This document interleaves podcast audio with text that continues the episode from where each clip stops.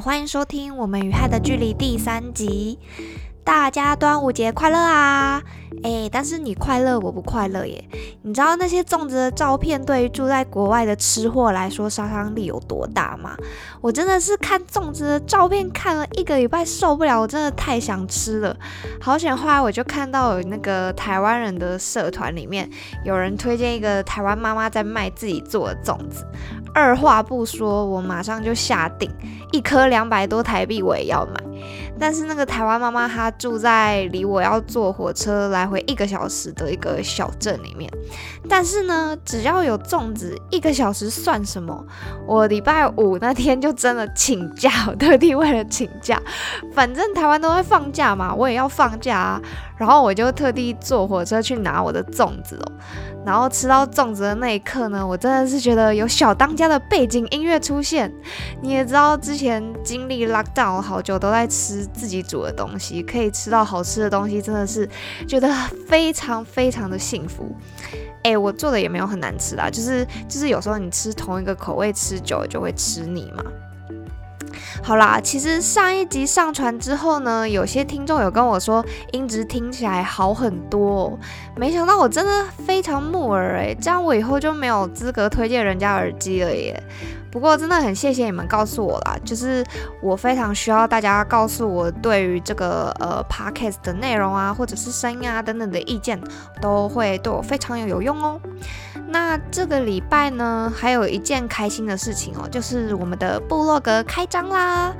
部落格的第一篇文章呢，是关于最近很多人在玩的这个变换性别的 APP，叫做 Face App。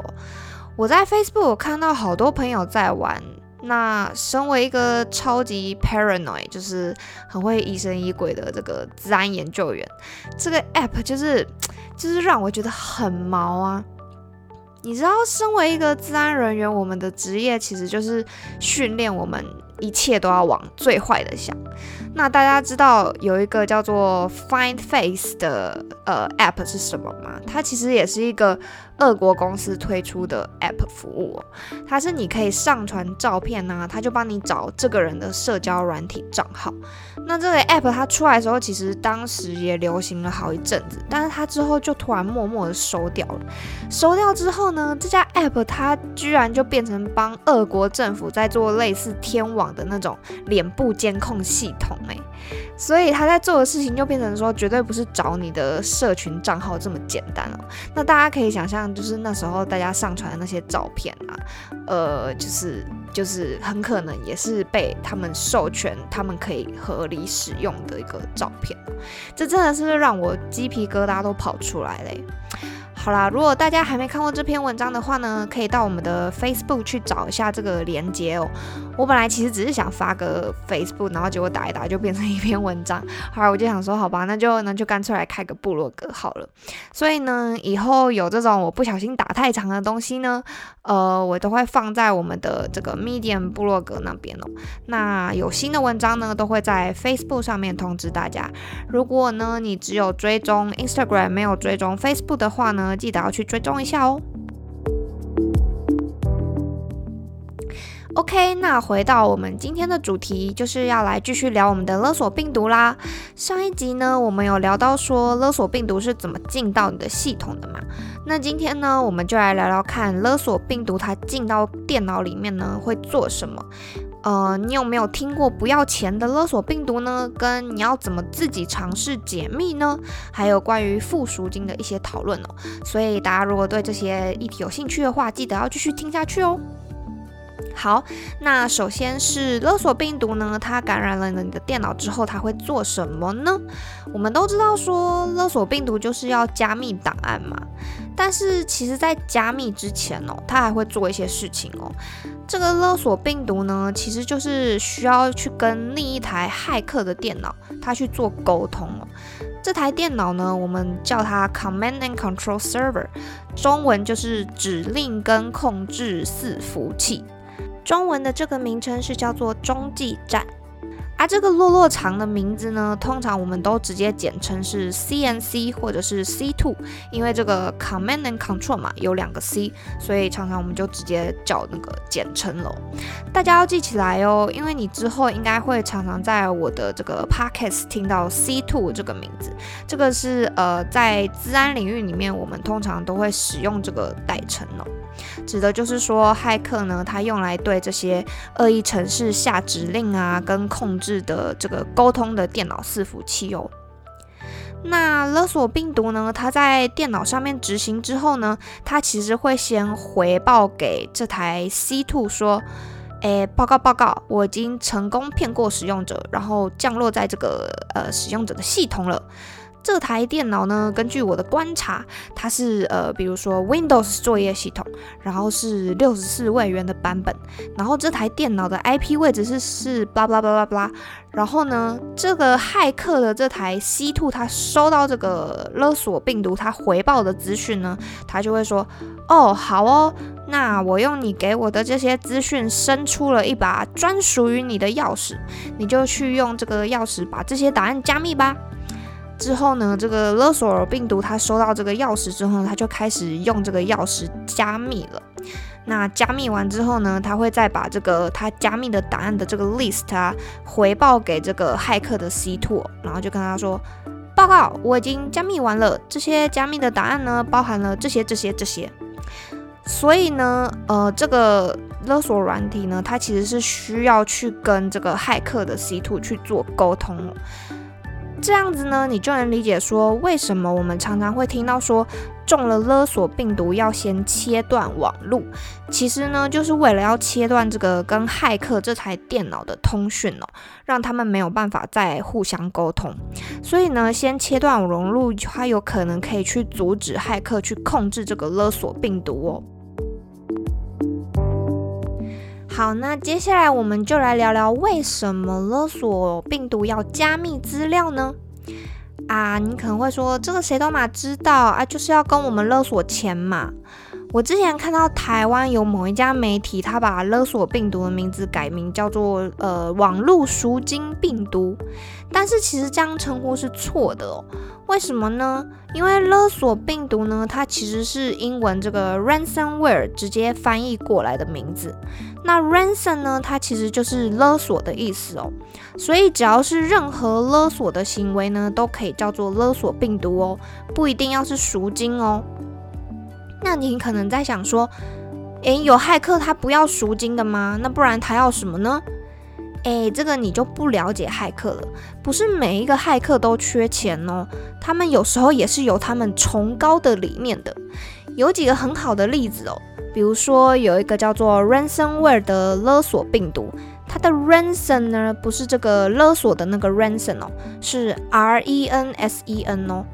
这款病毒呢，在感染使用者的电脑之后呢，它一样是会加密档案，但是在加密之后呢，它会跳出一个视窗，告诉你说，现在你必须要去玩一个叫做《东方新连传》的游戏，而且呢，在这个游戏你必须要达到两亿分哦，这样子你就可以复原你的档案。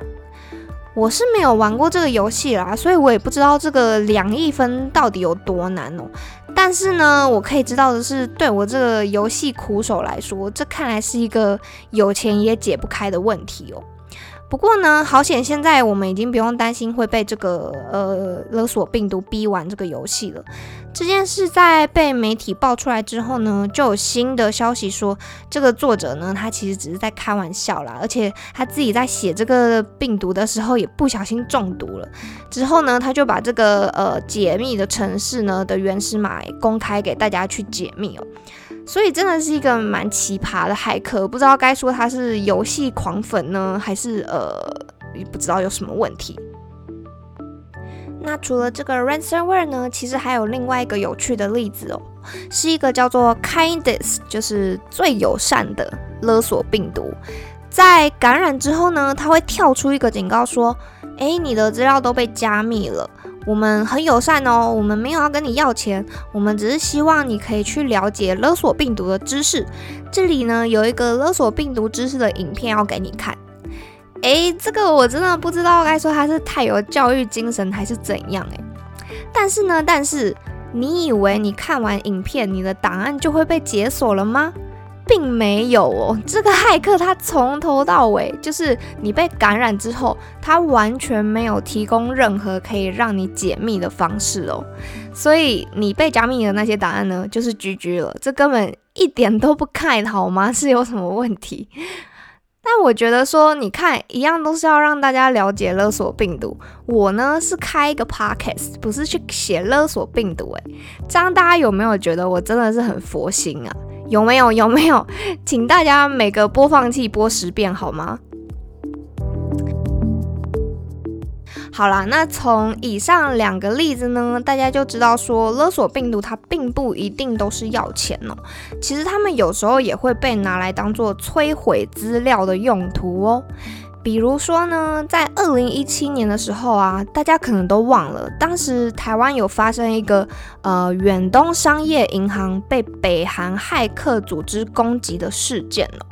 当时在远东银行呢，发现这个骇客呢，他汇出了一笔六千万的款项之后，这些北韩的骇客啊，在事机败露之后，就派送了一个叫做 Hermes 的勒索病毒，去加密系统里面的档案，来销毁他们留下来的档案哦。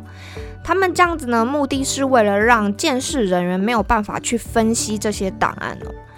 那这些勒索病毒呢？它并不会去修改桌布，也不会跳出任何要你要赎呃付赎金的讯息，它只会默默的把这些档案都加密哦。这其实也是一个呃北韩骇客他们很惯用的手法哦。其实发生在不止在台湾的这个 case，他们在一些攻击呃南韩的 case 里面也有使用过这种手法。那我之前工作的时候啊，其实也有碰过一个有趣的例子。有一次是我跟我的同事在研究一个攻击乌克兰政府单位的恶意城市嘛。那那时候我同事在做这个恶意城市分析的时候呢，那些骇客发现我们在分析他们的城市，就送了一个勒索病毒到我们的分析环境里面哦，试图想要阻止我们继续做分析。然后呢，这个勒索病毒啊，它当然是当下就被我们的我同事他当下就立即发现，所以他也没有顺利执行。那我同事那时候就开了一个文字编辑器啊，然后就开始跟这个骇客沟通，就问他说：“你为什么要送这个勒索病毒过来呢？”然后这个骇客呢，就透过那个恶意程式哦，他传了一个讯息过来，他就只打了一个字 “mad”，然后问号这样子，“m a d” 就是。那意思就有点像是说，怎么样？你生气了吗？所以有时候啊，骇客也是有一点蛮屁孩的，会利用勒索软体来做一些扰乱啊，或者是挑衅的行为哦。好，那如果呢，我哪天发现我做的 podcast 大家都不听，觉得这个方法呢没有用，我生气气，我打算改行去写勒索病毒，那这样子会很难吗？其实啊，要做出一只勒索病毒并不困难哦。除了网络上有非常多的公开原始码，骇客他只要呢，呃，整份复制下来，再改一改就可以了。另外，更方便的是呢，还有很多所谓的这个 ransomware as a service 哦，就是有一些骇客集团呢，他会专门提供一些勒索病毒的服务。你只要付钱给这些服务啊，他就会帮你从准备这个勒索病毒，到寄钓鱼信啊，到去追踪这些感染目标的这些事情哦，都搞定哦。所以呢，要进行这些攻击的门槛其实很低哦。这也是为什么现在勒索病毒攻击数量会一直上升的原因之一哦。那接下来我们就来聊聊，到底中了勒索病毒的当下，我们该怎么做呢？刚刚其实有讲过要切断网络嘛，但你切断网络的同时呢，只是中断掉它跟骇客电脑的沟通哦。所以其实，在切断网络的同时呢，也要把电脑关机，让这个病毒可以停止加密你的档案哦。那进行完关机跟断网的工作之后呢，就要尽快将电脑里面的档案备份出来哦。关机的时候呢，你可以利用把硬碟当做外接硬碟的方式呢，去开启档案复制出来，这就有点类似你的呃用 USB 的方式去备份档案了。之后呢，你要记得要对内部网络的其他电脑也要进行检查哦，看看是不是会有其他电脑也中了勒索病毒，跟正在被加密档案哦。因为呢，有很多勒索病毒，它感染了一台电脑之后呢，它就会想办法去感染你同个网络下面的其他电脑。像是之前很有名的这个想哭病毒 WannaCry，它就是利用了一个网络芳邻功能的漏洞呢，去大规模的感染了很多全世界的电脑哦。那接下来呢，就是一个大家都很关心的问题：被加密的资料要怎么办呢？是不是不付赎金就真的没有救了呢？诶，其实我们可以先试试看，能不能自己找到解密的方法哦。我在这里可以教你一招，你可以试试看哦。首先呢，你要做的事情就是先去确认加密你资料的勒索病毒是哪一种。要怎么知道是哪一种呢？其实有一些很简单的方式可以参考去判别哦。大部分的勒索病毒呢，它就会去修改档案的这个副档名。比如说，你的档案本来叫做 a.exe，它会变成 a.encrypted，或者是 a.stupid，或者是 a.blah blah blah。不同的这个勒索病毒呢，他们通常会使用不同的副档名哦。把这些副档名拿去 Google 查一下呢，或许你就可以找出是哪一种勒索病毒哦。网络上已经有一些好好心的网友啊，他们整理出来的这个，比如说是 Google Spreadsheet，里面包含了很多常见的勒索病毒的种类啊、副档名等等，可以利用这些公开的资料去查查看，你到底是被哪一种勒索病毒加密了。那为什么我们要做这件事情呢？其实呢，第一个是为了要找出移除它的方法，第二个呢是要找找看有没有解密的方法哦。很多治安公司呢，其实都有在研究这些病毒嘛，那他有时候他们研究之后呢，就会发现一些解密的方法，然后他们就会公开这些解读的程式哦。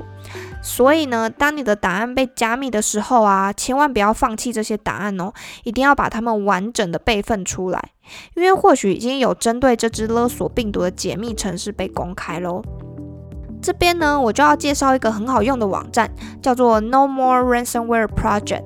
这个网站呢，它是荷兰警察单位跟欧洲刑警组织 Europol 跟一些治安公司合作建立的网站哦。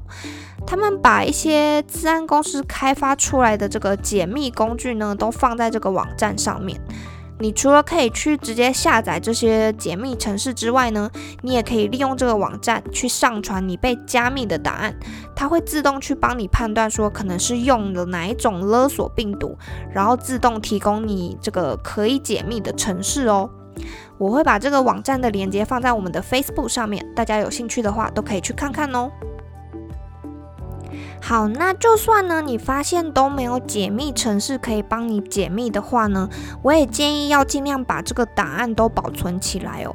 为什么呢？因为我们要等待奇迹呀！诶，你不要笑，是真的有奇迹的哦，而且还发生过不止一次。曾经呢，有一个叫做特斯拉 Tesla Crypt 的这个勒索病毒哦，作者他在某一天突然良心发现，就免费把这个解密的金钥释出哦。所以呢，如果你觉得这些资料很重要啊，又不想交赎金的话，还是可以把资料保存起来哦。说不定明天呢，就有一个治安公司开发出这个解密程式也说不定啊。所以不要太早放弃。那讲到这个交赎金呢，很多人也会问这个问题哦，说我应该要交赎金把这个资料解密吗？这是一个很好的问题哦。当然，谁会想要把这个钱交给这些没良心的骇客嘛？给了钱就等于鼓励这个骇客的行为，等于说他这次的攻击是成功了，你等于提供了他可以继续进行这个活动的资金哦。他也有可能会再继续对其他的受害者去做攻击。而且其实不止其他受害者啊，只要你交了钱，就表示说你在骇客的这个名单上留下了这个交钱的记录。他现在知道说，诶，我只要攻击这个人，这个人就会付钱。那这样子的话，你可以确保他下一次，呃，就不会再针对你去做第二次的攻击吗？因为他现在都已经知道你会付钱了嘛，那等于说你有更高的几率会去下一次攻击的时候再付钱给他哦。所以啦，我是非常不建议交付赎金的。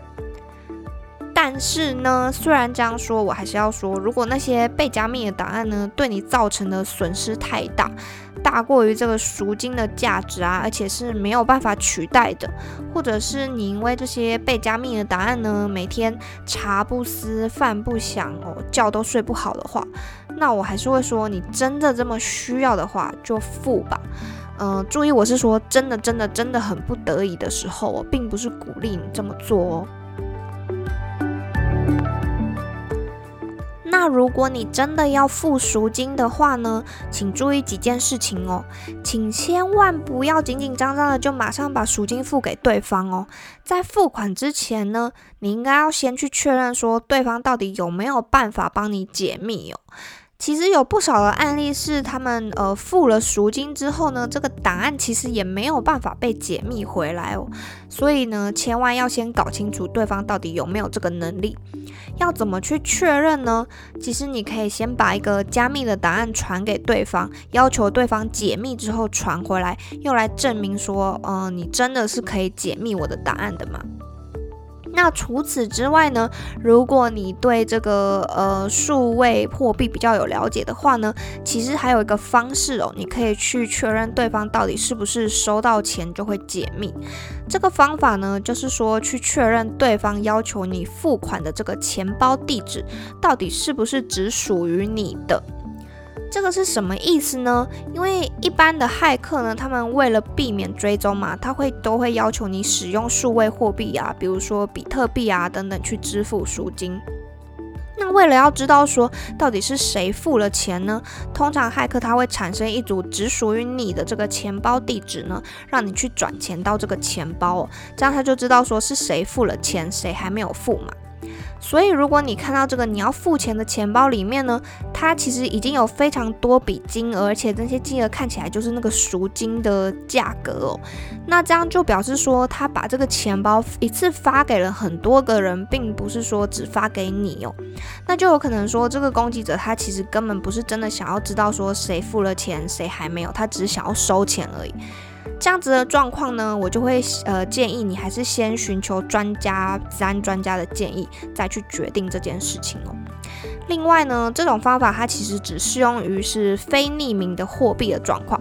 如果骇客他使用的是其中几种匿名的加密货币，比如说门罗币啊等等的那些，就没有办法用这种方法去确认喽。那一般的勒索软体呢，都要求支付多少赎金呢？其实这个没有一定的数字哦。一般来说，企业的勒索的金额会比一般的用户高。嗯，那在某些案例里面呢，攻击者他也会去根据不同地区的收入状况来调整赎金哦。之前有过一个有趣的案例，是在二零一七的时候，有一个台湾网友在 PTT 分享的。他说他中了勒索病毒之后呢，他就写信回去问那个骇客说可不可以降价，他就给他杀价。结果那个骇客还真的回复他说：“哦，好哦，我觉得我们好像高估了这个亚洲区的收入了，所以我们现在要统一降价。”然后他就杀价成功了耶！他从原本应该支付一万八千元台币的这个比特币，变成只要支付一千元台币的比特币哦。好啦，那我这里呢，我要再重申一次，我并不鼓励大家交付赎金哦。好，那我们今天聊了非常多跟勒索软体相关的内容哦。虽然我已经把这个勒索软体的这个相关内容分成上下集了，但是这一集的内容还是蛮多的。其实我也是很挣扎，说到底内容太多，就是大家会不会睡着？可是我又觉得说，如果我不告诉大家这些资讯，那大家如果真的碰到说不知道要怎么处理，那不就失去了我做这个 podcast 的意义了吗？所以呢，还是很希望这一集的内容是对大家有帮助的，然后希望大家还是可以就是有把它听完，没有在前三分钟就关掉。欢迎大家对这集的内容呢有什么想法或者有什么问题呢，都可以在 Facebook、Instagram 或者是 First Story 留言告诉我哦。那我们下集再见啦！